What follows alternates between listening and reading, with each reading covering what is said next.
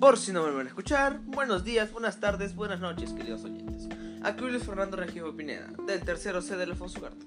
Hoy hablaremos de la, grave, la grave contaminación del aire en Avenida Bancay, donde se acumula el tráfico, mayormente cambia mucho el clima y es muy transitada. El problema es la contaminación del aire en la Avenida Bancay.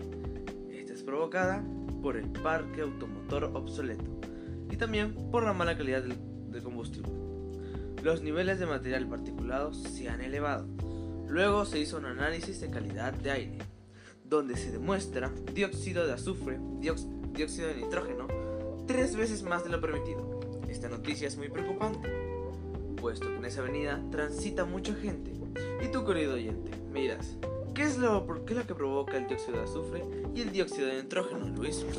Bueno, como dijo Jack, Jack el Destripador, empecemos por partes. Primero, lo que produce el dióxido de, azufre son los combustibles sólidos, la industria eléctrica, entre otros. De dióxido de nitrógeno se produce por incendios forestales, las erupciones volcánicas y también por la oxidación. Otros componentes que contaminan también el aire son el monóxido de carbono, que proviene del transporte, el material particulado, procesos industriales, entre otros.